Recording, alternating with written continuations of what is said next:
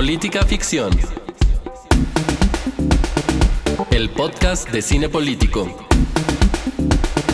Con Raúl Orozco y Roberto Piedra. Y Roberto Piedra. Política Ficción.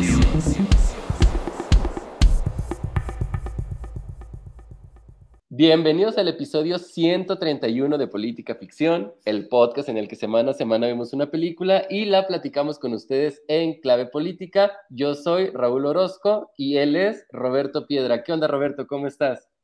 Aquí si escuchan un poco de ruido ambiente es porque ya empezó la temporada de lluvias, entonces está golpeando el agua fuertemente contra mi ventana, pero ya era ya era justo innecesario que lloviera así como llueve en esta bella ciudad. Así es, de este lado de la ciudad también llueve. Llueve creo que un poco más ligero que contigo por como veo las nubes en aquel lado de la ciudad, pero no dudo que luego se venga para acá también y arrecie. Eh, oye, el 131 además un, ¿es, es Capicúa? Capicúa es para los números y palíndromo es para las palabras. Así mero, Anita Lava Latina. Sí, porque como que es un error común, ¿no? Como que se usan de manera indistinta y uno es para números y el otro es para palabras o oraciones, frases. Exactamente, sí, los números capicúa y las frases, en el caso de las frases, palíndromos. capicúa es de esas palabras como que suenan, no sé, como, o sea, es eufónica, pero parece como de broma, ¿no? Como que parece... del griego bien sonar. Exactamente, bien sonada, pero no sé, como que, capicúa es una palabra chistosa. Pero bueno, ya no nos desviemos porque vamos a hablar de algo nada chistoso. Sí, de algo muy eh, complicado, eh, porque la película así nos lo propone. Como les dijimos desde la semana pasada, hoy vimos Historia Americana X, en el caso de quien les habla, pues la primera vez que se aproxima esta película, Roberto eh, ya la había visto y, e incluso creo que después de que grabamos el podcast, o no me acuerdo si durante la grabación del podcast de la semana pasada, me advertía por ahí sobre pues eh, la secuencia inicial y sí, fuertecita piedra. Sí, y luego pues más fuertecita se pone porque en la primera, o sea, ya después, ahí se corta cuando va a cometer lo que va a cometer, el crimen que va a cometer, pero luego ya en estos, en estas idas y vueltas al tiempo ya sabes exactamente cómo es que lo ejecuta y es bastante sanguinario. Sí, la verdad es que yo en la primera vez que vemos este, al personaje precisamente llamado Derek cometiendo este crimen, pues yo asumía que iba a ser de una forma y la forma es pues con un arma en la mano y eso si ya es lo suficientemente escandaloso, pues no, resulta que tiene maneras más ingeniosas, en, te iba a decir entrecomillados, ¿no? Creo que ingeniosas es la palabra, lamentablemente ingeniosas si ustedes quieren. Maquiavélicas si quieren. Para terminar con la vida de otra persona. Pero en efecto, lo que vimos en esta semana fue Historia Americana X y pues arranquémonos con el contexto porque este es un drama político de 1998 dirigido por Tony Kay, un eh, director británico que hizo su debut en cine con un largometraje precisamente con esta película, lo cual me sorprende porque al ratito vamos a hablar de qué nos pareció esta película tanto a Roberto como a mí y yo adelanto que me gustó mucho. Y, eh, pero luego parece que Tony Kay no hizo nada relevante después de esto. Eh, al menos nada a este nivel. La película está protagonizada, como ustedes ya saben, por Edward Norton. Y él hace al personaje de Derek, un, un supremacista blanco y pues abierto seguidor de las doctrinas nazi, un neonazi diríamos. Y también ahí lo acompaña en el papel de su hermano Edward eh, Furlong, que hace a Daniel, hermano menor de Derek, quien pues tiene una admiración obviamente por este hermano mayor, lo imita y es a través de Daniel, de hecho, de quien nosotros conocemos y vemos la historia que nos presenta el director en, Historia Americana X. El nombre de la película viene precisamente de una muy temprana escena en la misma en la cual Daniel se encuentra en la oficina del director Sweeney, que cabe destacar para efectos de la trama que es eh, un hombre negro que es director de esta, de esta escuela en la que va eh, Daniel y en la que antes fue Derek. Y eh, Daniel está precisamente en la oficina porque entregó un muy apasionado reporte de lectura sobre nada más y nada menos que Mi lucha de Adolfo Hitler. Eh, Sweeney va a obligar a, a, que, a que Daniel rehaga su tarea y a que lo invita a revisar la historia de su hermano qué es lo que ha hecho su hermano para que en ese momento en el que estamos viendo la película esté en prisión y a este trabajo, a esta tarea, a esta asignatura le llama Historia Americana X. Y es así que nosotros, gracias al guion de, eh, David McKenna, lo que hacemos, y, y, la dirección del propio Kay, hay que decirlo, que vemos desarrollarse esta historia en dos tiempos y en dos formatos distintos. El director destina el uso del blanco y negro para, mm, bueno, voy a empezar con el color, destina el uso del color para el momento presente que dura aproximadamente 24 horas y el, protagonista de estas 24 horas o los ojos a través de los que vemos la historia son los de Daniel. Y luego vemos también en blanco y negro, muchas veces en voz en off de Daniel mientras escribe esta tarea que le deja precisamente su Sweeney. Vemos todo el pasado reciente, digamos, los hechos de los últimos tres años, lo que lleva a Derek a prisión y cómo la pasa precisamente también en, prisión para dar este cambio que nos propone la película, este, este viraje, este cambio de rumbo en el personaje. Y eh, sobre, bueno, pues ya ahora sí, para decirles de qué va Historia Americana X, pues lo que tenemos es la historia de Derek, este supremacista blanco que ya eh, nosotros les comentábamos, que está convencido de que tanto negros como latinos y asiáticos son prácticamente la escoria de la sociedad estadounidense y que estos grupos les están arrebatando de las manos eh, su país y, estas ideas que hemos visto ya más eh, con mayor efervescencia en las fechas eh, recientes. Estas ideas cabe señalar que fueron infundidas en Derek primero por un hombre mayor, una figura a la que en California se le admira precisamente entre los círculos neonazis, pero también hay que decirlo, y nos lo muestra la película, eh, eh, en cierta medida están infundidas también por parte de su padre. La película está llena de grandes momentos y termina por ser, por ser, una mirada crítica al tema del racismo en Estados Unidos y también es una demostración digamos que a nuestros días, de que a pesar de que en 2008, es decir, 10 años después del estreno de la película, eh, Estados, Unidos tuviera, Estados Unidos tuviera su primer presidente negro en la figura de Barack Obama, en cuanto se fue Obama, lo siguiente que tuvimos fue eh, a un personaje como Donald Trump, que en cierto sentido le dio cobija, a, cobijo perdón, a muchas de las ideas de los supremacistas blancos norteamericanos, entonces, e, e, es muy curioso cómo esta película, 10 años antes del triunfo de Obama y unos cuantos años más antes del triunfo de Donald Trump, nos puso sobre la mesa algunos de los temas que vamos a discutir hoy, porque se ha dicho durante un tiempo, de un tiempo a la fecha, diría la canción, que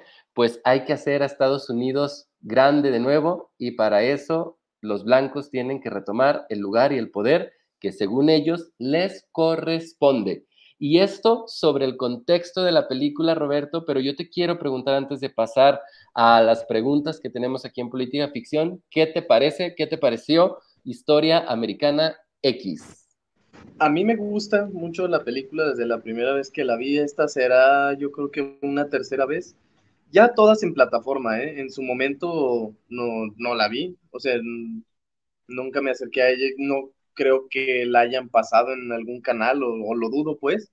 Bueno, no sé, antes como que la televisión era mucho más, mucho más hardcore, pero la vi ya, yo creo que habrá sido hace unos cinco años la primera vez, unos dos la segunda y ahora.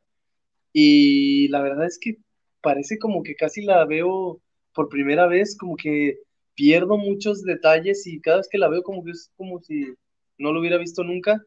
Mm, Edward Norton, pues me parece particularmente bueno, son las épocas doradas de Edward Norton, no quizá los últimos papeles que hemos visto ya, este, bueno, bueno, sí lo voy a decir. Asteroid City, ya lo vimos en Asteroid City, ese tipo de papeles, pues que no, al menos a su servidor no, no le han gustado, pero este y el del Club de la Pelea me parece que es de los mejores papeles de Edward Norton en su carrera, en su ilustre carrera.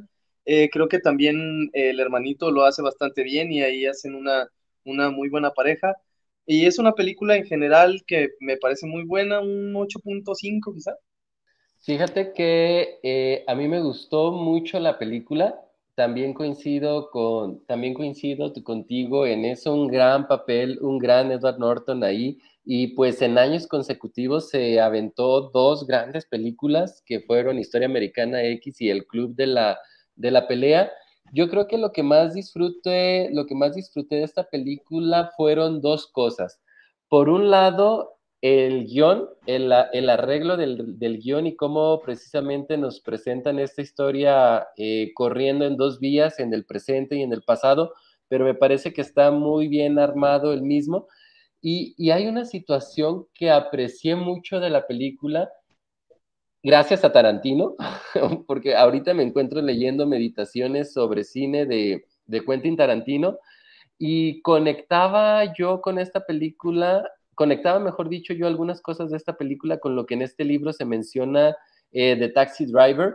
Entonces, por ahí pude ver o pude percibir algunas cosas que vamos a comentar quizás durante este episodio, que tiene que ver con la construcción de los personajes y cómo te, en algún momento el espectador se pone del lado de uno u otro personaje y hay momentos de la película en los que de manera muy inteligente, eh, cuando tenemos a Derek en su etapa más despreciable, porque luego viene un cambio en, viene un cambio en él, hay un, juego, hay un juego de básquetbol, Piedra, a ti que también te gusta, a ti que también te gusta el básquetbol, en el que muy inteligentemente te pone en una situación en la que tú estás apoyando al que en ese momento es el villano de nuestra película, el supremacista blanco, alguien que viste que acaba de asesinar a dos personas y parece ser que tú quieres que gane ese juego.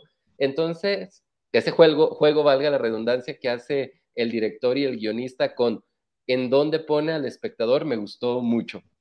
Sí, además es una película sumamente violenta, pero irónicamente el mensaje sobre la violencia es, es totalmente lo contrario. Es una película que a través de, la violencia ilustra eh, lo, lo nociva que puede llegar a ser y cómo la violencia solo genera más violencia y se convierte en una bola de nieve que ya no se puede parar, a pesar de que haya reivindicaciones y hay una cuestión de reinserción social y hay un cambio, como tú dices, importante en los personajes, hay una evolución hacia lo positivo después de este huracán de violencia, pues el mensaje es ese, que la violencia siempre, siempre regresa, cobra su lugar y, nunca debe de haber espacio para ella porque no se va a acabar nunca.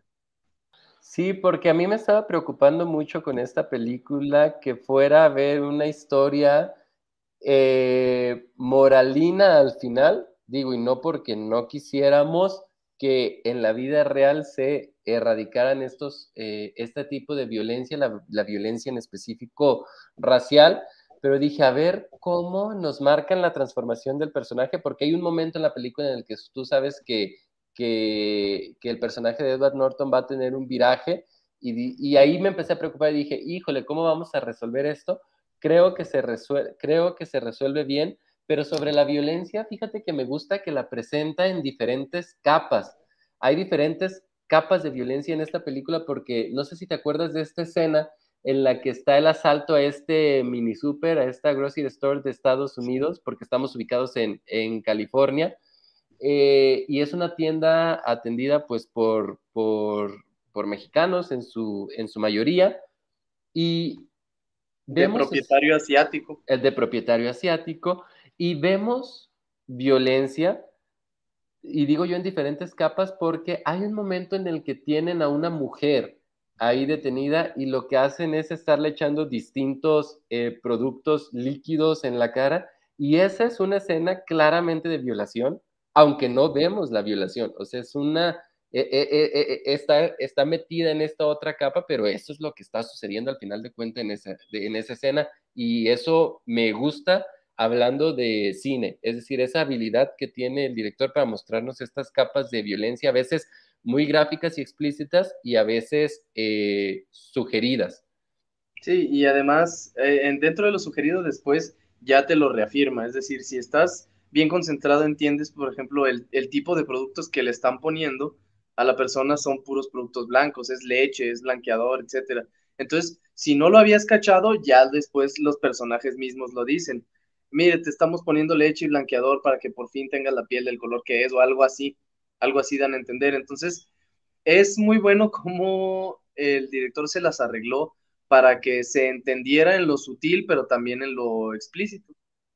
Sí, y, bueno, habiendo hecho este pequeño repaso por la película y sobre qué nos pareció tanto Roberto, tanto a Roberto como a mí, entonces démosle paso a las preguntas, Roberto, que preparé para este política ficción de hoy, porque fíjate que a pesar de que el contexto lo cerré precisamente hablando de Donald Trump, voy a hacer un esfuerzo por, digamos que no hacer preguntas que nos lleven como por el camino eh, que ya hemos comentado en otros episodios, por, sobre todo en beneficio de la película, porque creo que la película da para hablar mucho. No quiere decir que no vayamos a tocar estos temas, pero a ver cuánto logro, cuánto logro esquivarlos, porque apenas en la primera secuencia de la película, nosotros nos encontramos con los asesinatos cometidos por Derek.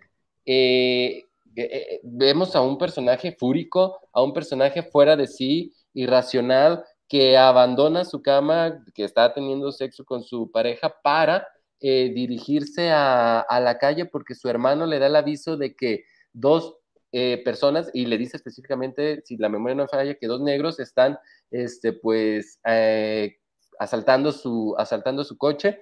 Él toma un arma y pues ya sabemos lo que sucede, ¿no? Lo que sucede es que mata a estas dos, a estas dos personas y, y parece ser, y luego la película nos trata de explicar que, llevándonos al pasado, que esta ira, que esta furia que siente Derek está dada, por un lado, porque su padre fue asesinado por un negro y por otro, porque su, digo, en palabra, en, digamos que en la mente del, del, de Derek, pues a, a, su mamá se la está cogiendo un judío y él siendo supremacista blanco. Y lo digo en esos términos porque así lo piensa él, eh, lleno de esta ira que lo caracteriza. Y, pues ya sabemos que, lo que hemos dicho, ¿no? Que él siente que los grupos étnicos eh, distintos a los blancos, pues están desplazando a los blancos en Estados Unidos. Y eh, yo quiero preguntarte sobre lo siguiente, Roberto, porque ya decíamos en el contexto que hay dos personas que al parecer le enseñan a odiar a los demás al personaje de Derek. Eh, Cameron, o Cam, por un lado, y su padre. Entonces, quiero preguntarte qué piensas al respecto, porque me parece que lo que intenta decirnos la película es, ojo, no nos equivoquemos, esto no se trata de individuos aislados, esto es un sistema que se viene reproduciendo de generación en generación. ¿Qué piensas al respecto de esta propuesta de la película? Sí, es que, mm, es más, en un principio ni siquiera entiendo cómo llegó a hacer una pregunta verdadera si el odio, y sobre todo el odio racial, era natural o era aprendido. O sea, para empezar, ¿en qué momento creíamos que podía ser natural? Después, bueno, la duda vamos a asumir o vamos a conceder al menos que hay una duda legítima no hay estudio, hasta donde su servidor sabe, que demuestre, un estudio serio al menos, que demuestre que el odio racial es natural. Es decir, todo lo contrario, la evidencia sugiere que no, no estamos predispuestos a odiar a otros grupos raciales, étnicos, colores de piel y tal. Pueden parecerte eh, extraños en algún modo, si nunca los has visto, si nunca has tenido contacto con alguien que es diferente a ti, pues hay una, hay un, puede haber cierto eh, rechazo inicial, por así decirlo, pero como tú dices, esta cuestión es, es sistémica, sistémica en sentido de que obedece un sistema y sistemática en sentido de que ocurre una y otra vez, es decir, es algo ya, eh, por, por así decirlo, institucionalizado incluso, porque hemos hablado en otras ocasiones que las propias instituciones, sobre todo las, las públicas, eh, refuerzan este tipo de, de, comportamientos. Las instituciones religiosas también, ¿cuántos siglos no se, no se perpetuó esta idea de que el colonizador o el europeo y tal era superior y era moral, eh, intelectualmente, eh, pues eso, superior a los colonizados, a los pueblos indígenas y tal. Entonces, me llama la atención que en pleno 2023 todavía haya quien se pregunte si esta cuestión es natural o así debería ser o así debe continuar porque así siempre ha sido.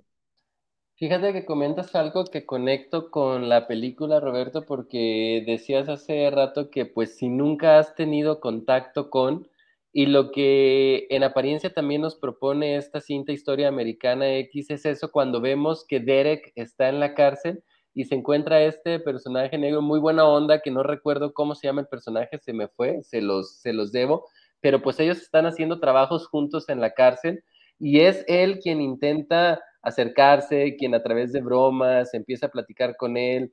Obviamente Derek lo rechaza porque tiene ideas preconcebidas y preformadas sobre, sobre este grupo étnico, sobre los negros en Estados Unidos, pero él trata de hacerlo mejor, él me refiero al otro personaje, diciendo, pues estamos aquí, vamos a jalar juntos, vamos a llevarnos bien, y terminan teniendo una relación, este, digamos, bastante padre, que se da cuando Derek por fin decide bajar sus barreras y dejar sus prejuicios atrás. Digo, también pasan otras cosas en la cárcel, como que su propio grupo étnico es quien eh, abusa de él en las regaderas, pero, pero me, parece muy padre esta conexión que hace la película con estos dos personajes, porque va donde tú dices, cuando nos damos la oportunidad de conocer al otro, aunque suene muy trillado y a postal de Hallmark, pues la verdad es que nos damos cuenta de que no somos tan, tan diferentes y hay cosas relevantes que nos unen. Sí, definitivamente. ¿Y vas a, en algún punto vas a caer en México? No, fíjate que no lo tenía, entonces si quieres decir algo de México, es ahora el momento. Sí, porque fíjate que me puse a pensar, bueno, sobre todo por un hecho que recuerdo de, bueno, dos uno que ocurrió en el lejano, ahora lejano 2013, y uno que ocurrió entre el año pasado, finales, y el, y el presente. A lo mejor no se acuerdan o no se enteraron, pero en el 2013 unos jóvenes del PAN Jalisco fundaron un grupo que se llamaba Movimiento Nacionalista Mexicano del Trabajo. Y según ellos era para proteger a las familias tradicionales, a la religión católica cristiana, a los micro, pequeños y medianos empresarios y reescribir la historia por medio del revisionismo. Y me acuerdo, y ahora que lo busqué para acordarme, se reunieron en el cumpleaños de Hitler y toda la cosa, y en su momento fueron motivo de burla y me acuerdo que los bautizaron como los morenazis, o sea, esta burla de, güey, ¿de verdad te crees nazi, mam? ¿De verdad que si Hitler te conociera, serías el primero, viejo? El partido obviamente se desligó de ellos y todo esto obviamente, y luego, recientemente, eh, ocurrieron una serie de conciertos, bueno, iban a hacer una serie de conciertos de una banda eh, europea, pero no pudieron ser porque pues, se dieron cuenta y tal, entonces ya tuvieron que cancelar, me parece que en Guadalajara era el que seguía y ya no lo pudieron hacer. He investigado un poco y no se sabe cuántos mexicanos militan en grupos neonazis. Se conocen algunos movimientos simpatizantes, eh, leía en el país de España, con menos de 100 integrantes y los perfiles de redes sociales de esos grupos tienen menos de 2.000 seguidores, entonces pues parece que, que no es algo eh, que temer, ¿no? También se estiman aproximadamente eh, aproximaciones por la cantidad de personas que han asistido a los conciertos, estos que les digo en Ciudad de México, de bandas como Der Strummer. Y en el país precisamente esta nota es interesante porque tiene la opinión de un experta en estos temas identifica dos principales eh, tipos de grupos neonazis en México. El primero es formado por personas de clases bajas y medias, menos organizadas, que más bien le tiran como a grupo de choque y a echar desmadre, pero que hay un grupo, un segundo grupo, que pertenece a clases altas, son intelectuales, son académicos, eh, empresarios, gente pues con cierto poder, cierto capital, y más bien su onda es mover material con esta ideología. Y el llamado que hacían era, bueno, pues sí, son grupos de menos de 100 personas y las redes sociales no tienen más de 2.000 seguidores. Pero está esta cuestión, Raúl, de que, pues, qué tan pequeño es algo que parece pequeño, porque no se sabe en qué momento esto puede llegar a, prosperar y no sé si a ti te, te preocupa un poco la presencia de ese tipo de ideas en el país. Pues en, estos casos la realidad es que no se necesitan que sean muchos, basta que sean los suficientes para hacer ruido y con las tecnologías que tenemos hoy en día no necesitamos este, eh, estas grandes masas que sean visibles en la calle. Los poquitos que puedan ser, insisto, son suficientes para agitar, por ejemplo, las redes sociales, la película, para volver a la película. Eh, lo que hace es también decirnos que en aquel momento la entrada o la masificación del Internet en los hogares estadounidenses propició también que el grupo se fortaleciera, porque a la salida de la cárcel de Derek, lo que le dice Cam es, esta cosa está escalando.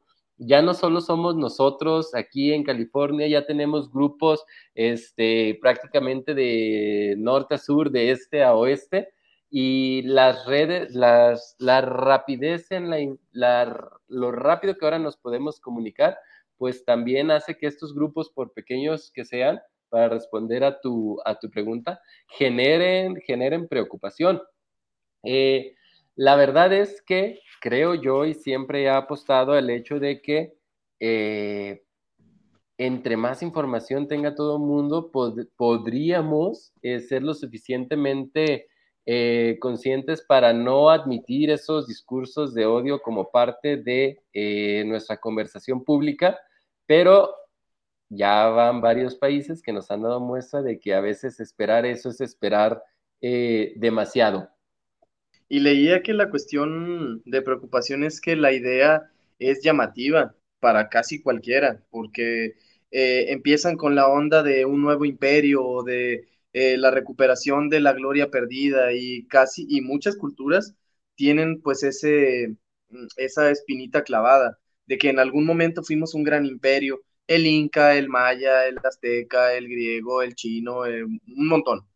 Y ahora son naciones pues eh, con problemas y que sienten que, que aquello que le están fallando sus antepasados y que en algún momento esto se quebró, esto se fue al caño y entonces nosotros somos los héroes, los patriotas, los que se atreven a recuperar esa gloria perdida. Entonces esa idea de hacer grande a este país nuevamente, pues es eso. Sí, porque eh, en la, sobre la película, por ejemplo, y tratando de unir esta conversación, hay quienes consideran que Historia Americana X es muy elocuente cuando ofrece argumentos en la propia película a favor del racismo y el neonazismo, y lo hace en la boca del personaje de Derek. Y hay quienes critican a la película porque consideran que hay un desequilibrio argumental en la contraparte. Por ejemplo, Piedra, que vimos la película y ustedes que seguramente ya la vieron en donde nos estén escuchando, pues hay una escena en la mesa, precisamente en la casa, cuando eh, la familia está departiendo juntas, no sé si la cena o la comida, e incluso está la nueva pareja de la mamá de Derek y de Daniel, y vemos un Derek muy articulado este, y muy convincente en sus argumentos. Él sabe de lo que está hablando, parece ser un tipo informado, es decir, parece que sus ideas tienen una base argumental sólida y hay otra escena en la que, previo al asalto este que les comentábamos de la tienda de, la tienda de abarrotes, de la tienda que vemos en la, en la película, e, en la cual cuando Derek tiene la responsabilidad de arengar a su grupo, de animarlo para ir a cometer estos actos, la verdad es que está dando argumentos. No estamos a favor de ellos, pero lo que hace es argumentar y parece ser que no vemos los argumentos de la contraparte, o al menos eso dicen los críticos de esta película. Y por ello yo quisiera preguntarte dos cosas, Roberto. Primero, saber qué opinas sobre este desequilibrio o este supuesto desequilibrio, vamos a ver tú qué, piensas al respecto, que se presenta en cuanto a, a los argumentos a favor y en contra del racismo y el neonazismo en la película. Y como segunda pregunta unida a esta es, eh, si hay puntos en los que el argumento racista puede encontrar realmente sustento o se trata solamente de la habilidad de sus líderes para, digamos, torcer la razón en su propio beneficio. Mm, mira, sobre la primera, la verdad es que yo difícilmente me acerco a un, a un producto, a un hecho para analizarlo en medida de equilibrios y desequilibrios, porque me parece que quien ha, escrito algo, quien ha eh, producido cualquier tipo de, producto, sobre todo eh, cuestiones artísticas, no lo suelo pensar en términos de lo que de lo que no es, sino de lo que es, porque lo que no es, pues, no es mucho más, eh, no es, es una cantidad infinita de cosas. Y lo que sí es, son dos horas de película, tres minutos de canción, dos metros de una escultura, 40 por 40 centímetros de una pintura, es decir, juzgar a la cosa en medida de lo que sí es y no de lo que a mí me hubiera gustado o lo que no. En ese sentido, que le haya faltado darle voz a la contraparte, pues creo que no, y menos en este caso, porque de, qué se trata la contraparte. O sea, te diría que con cualquier otro tema, quizá tú, eh, quizá menos, mm, más inofensivo, por así decirlo, pues quizás sí, o sea, si te hubiera dicho, bueno, me hubiera gustado conocer la otra parte, pero la otra parte pues es prácticamente impresentable, indefendible. Eso me lleva a la segunda. Eh, es indefendible en muchos puntos. Creo que el hecho de que algo esté bien argumentado o bien planteado no lo hace verdadero en ningún sentido, pero no solo pasa de ese lado. O sea, incluso eh, hay una, eh, una de las falacias más, más de más reciente eh, nombramiento, la voy a buscar, creo que es la, es la falacia ad, ya, ya me acordé, es la falacia ad Hitlerum o el reductio ad Hitlerum, o sea, es una falacia del tipo ad hominem que ha existido desde siempre, pero eh, esta se refiere a que un punto de vista queda refutado por ser compartido o relacionado con Adolf Hitler. Entonces, eso le pasa mucho a la gente de derecha y de ultraderecha, es decir, está hablando, está exponiendo sus puntos de vista y pum, me le avientan un, reductio ad Hitlerum. Ah, esa madre suena a Hitler. Entonces, en muchos sentidos, esa es una salida fácil. Es decir, cualquier cosa que suene a Hitler, pues como Hitler es lo peor de la historia de la humanidad a juicio de la, de la idea colectiva y en muchos sentidos tiene razón, pues parece que así matas cualquier argumento.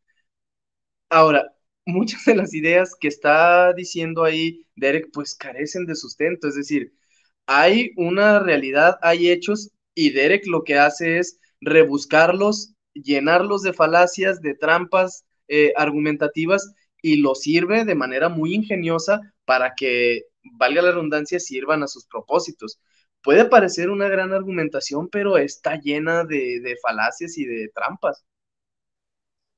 Sí, fíjate que yo tampoco coincido con esta mirada y, te digo, por lo que estaba leyendo de, Quentin Tarantino, en lo que escribía sobre Taxi Driver y cómo fue recibida en su momento Taxi Driver, estaba como que yo muy atento y muy sensible a ver eso ahora en la, en la película, en Historia Americana X, y me parece, ah, porque voy a poner un poco el contexto, porque Tarantino se pregunta en alguna parte de su libro si eh, Taxi Driver es una, es una película racista o es una película sobre un tipo que es racista.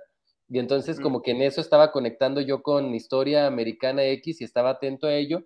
Y, me hacía esas preguntas porque en efecto parece ser que los argumentos a favor del el racismo y el neonazismo que ofrece la película a través del personaje de, de, Derek pueden parecer convincentes, pero creo que quienes dicen que quienes dicen que es una película racista se están equivocando de, de película o vieron otra cosa, porque o, o son personas que se escandalizan de manera fácil porque la película nos da pistas todo el tiempo de de dónde está su eje moral. Por ejemplo, el, profesor, el director Sweeney, desde el principio se ve como la brújula moral de esta película y hacia dónde se va a intentar dirigir y nos está diciendo desde ahí, oye, eh, esta no es una película racista, es una película sobre el racismo.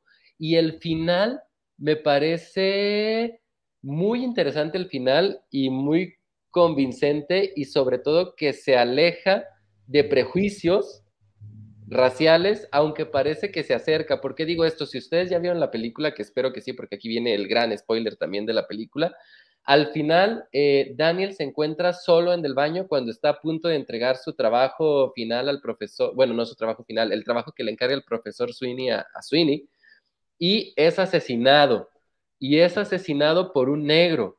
Y en ese momento la película ya nos llevó a empatizar con estos dos aparentemente ex neonazis, eh, personas que están arrepentidas de su camino pasado, blancos, y entonces ya el público está del lado de ellos, y cuando ya estamos del lado de ellos, llega, ¡pum!, un negro y lo asesina. Y entonces parece ser que la película lo que hace es reforzar también estereotipos. Y me gustó mucho ese final porque creo que un final condescendiente hubiera sido lo contrario, es decir, no mostrarnos lo que a la historia naturalmente le convenía solamente por ser negro el personaje que comete el último asesinato.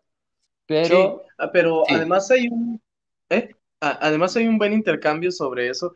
Y si, o sea, quien cree que por el hecho de que el último asesino haya sido negro sobre un blanco, pues entonces no, no habría puesto atención aún a la, precisamente a la escena de la comida, porque en una de esas, uno de los argumentos de Derek, y Derek pues se siente muy, muy contundente al dar datos, porque parece que cuando utilizamos datos, son datos, y son datos duros y los números hablan y, y ahí están. Y uno de los datos que ofrece Derek es engañosamente que la mayoría, o sea, un alto porcentaje o la mayor proporción de hombres que están encarcelados son negros y la mayoría de los asesinos son negros y entonces empieza a decir así, todo lo malo son los negros y casualmente son los negros y ellos son los que mataron a mi papá y tal. Y una de las personas, creo que es la hermana o una, no me acuerdo quién, eh, lo refuta y dice, pues sí, güey, pero ve las diferencias sociales estructurales que tienen ellos y ve cuáles tienen los otros grupos. Ah, esas son chingadas. Y se va por otro lado y no puede refutar ese punto porque es un punto innegable. Es decir, estas comunidades sí son las que presentan mayores números de casi todo lo negativo, pero porque una vez más tienen todas las cuestiones estructurales que permiten que ocurran esas cuestiones negativas. Sí, sí, así es. Y me voy a ir, Roberto, a la última pregunta para estar en tiempo de sacar este podcast como nos lo propusimos antes de entrar aquí al aire, porque ustedes deben saber que ya también te estamos grabando Ojalá fuera ficción o que pueden escuchar eh, después de este episodio si es que no lo hicieron al revés incluso.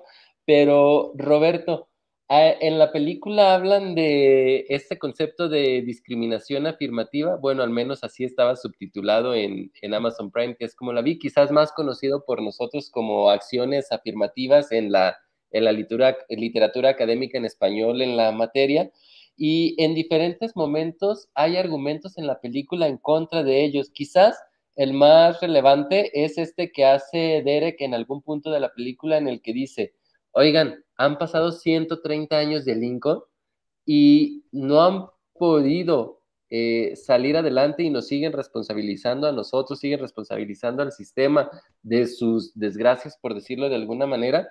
A nosotros, a los europeos este, blancos, nos bastó una generación de haber llegado a estas tierras para salir adelante con nuestras, con nuestras cosas.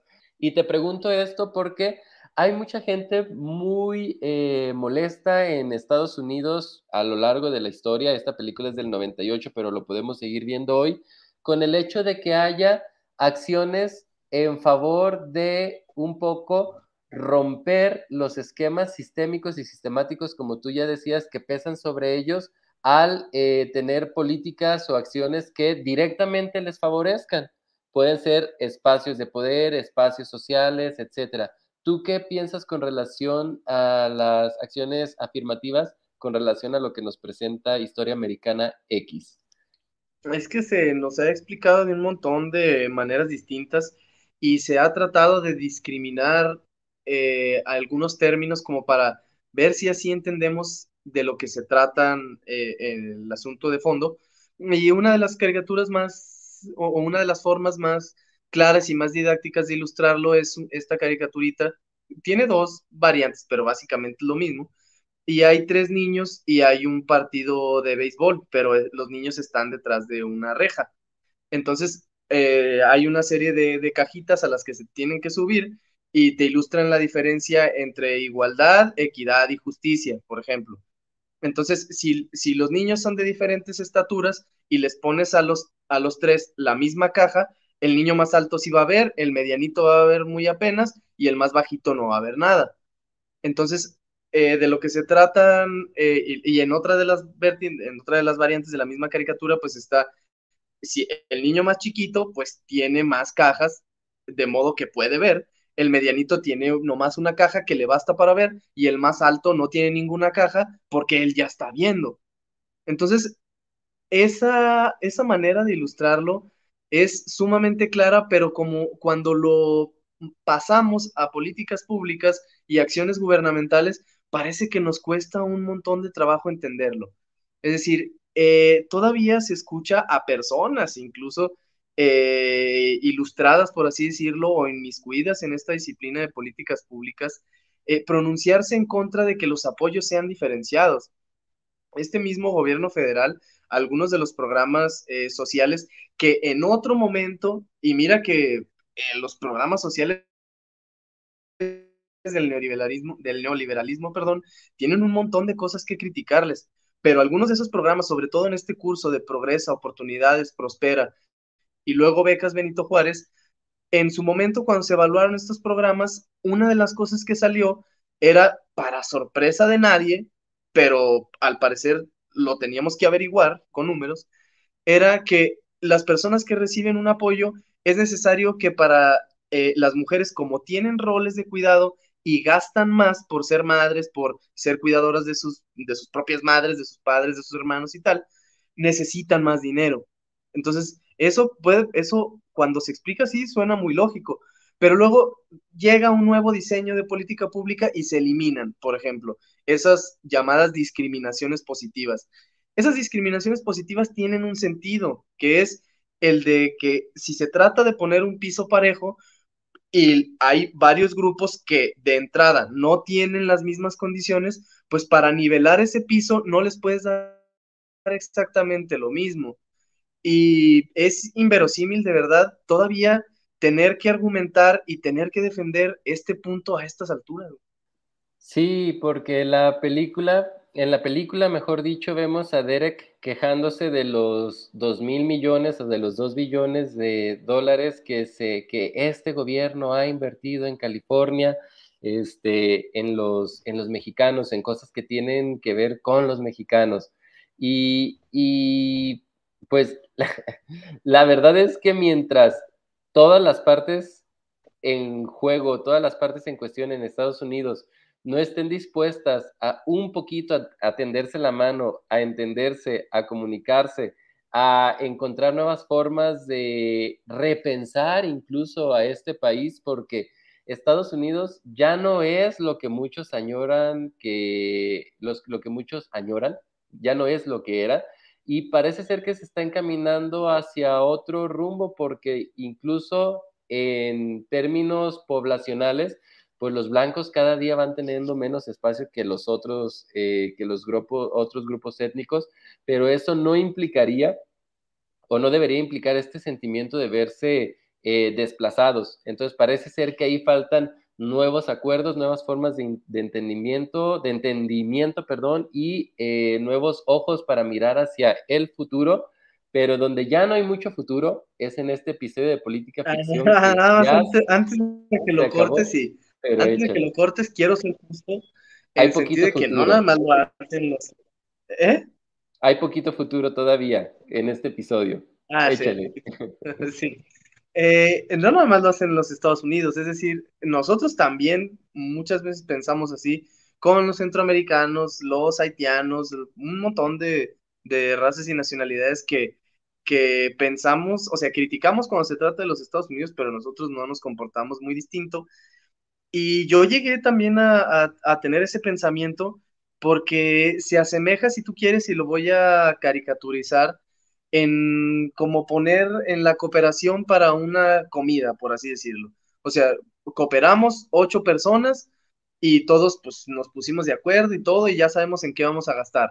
Pero eso llegan otras dos personas y quieren comer igual y pistear igual y tal. Pues eso cuando se trata de una comida entre amigos, pues a lo mejor sí te molesta. Pero esto es mucho más complejo. En cierto sentido, puedo comprar la idea o no, no comprarla, entenderla. Es decir, tú e-, eres nacional eh, o natural de un país, de un estado, un municipio, lo que tú quieras, eres contribuyente a las arcas de ese lugar, entonces sientes que tú y los demás que contribuyen y los que son como tú, pues deberían de recibir los beneficios de esa contribución. Entonces, ¿por qué otras personas que vienen de otra parte pueden también usar lo que yo, lo que yo estoy pagando? En ese sentido, puede parecer que hay justicia de por medio, pero si aspiramos a sociedades eh, más justas, en las que haya eh, condiciones mínimas o, o aceptables de los derechos humanos, pues ese pensamiento de la cooperación de la carne asada no funciona. O sea, e, esta cuestión tenemos que arreglárnoslas tributariamente y administrativamente, pues para que esas dos personas que cayeron después también tengan lugar. Y con esto de Historia Regia X, entonces, de la carnita asada, cerramos ahora sí este episodio de política ficción, no sin antes. ¿Te gustó mi ejemplo o no te gustó mi ejemplo? Gustó, gustó el ejemplo de Historia Regia X. Ah, Saludos a nuestra regia favorita. Si lo utilizas en. Si lo utilizas, eh, además de Cindy, eh, Sandra. Sandra, Sandra Pineda. Oye, si utilizas el ejemplo en alguna de tus clases de finanzas públicas, me citas, ¿eh? sí, te, citaré próximamente. Y, decíamos que este episodio se acaba, no sin antes agradecerles, pero no sin antes avisarles que vamos a ver la próxima semana. Vamos a ver la próxima semana un documental también cortito en tiempo que se llama Descubriendo a los donantes, hablemos de dinero. Es pues una mirada a las contribuciones nada despreciables, hablando de contribuyentes, a los grandes contribuyentes de los Estados Unidos a las campañas eh, políticas, en realidad. Entonces de eso se trata. Descubriendo a los donantes, hablemos de dinero en HBO Max. Yo fui arroba rpiedra5, el buen Raúl sigue siendo arroba soy este Raúl y ambos somos arroba Perfección Podcast. Y nosotros nos vamos porque tenemos otro podcast que grabarles. Este fue el episodio 131 de Política Ficción y nosotros nos vemos la próxima. Bye. Adiós. Política Ficción. El podcast de cine político. Con Raúl Orozco y Roberto Piedra. Y Roberto Piedra. Política Ficción.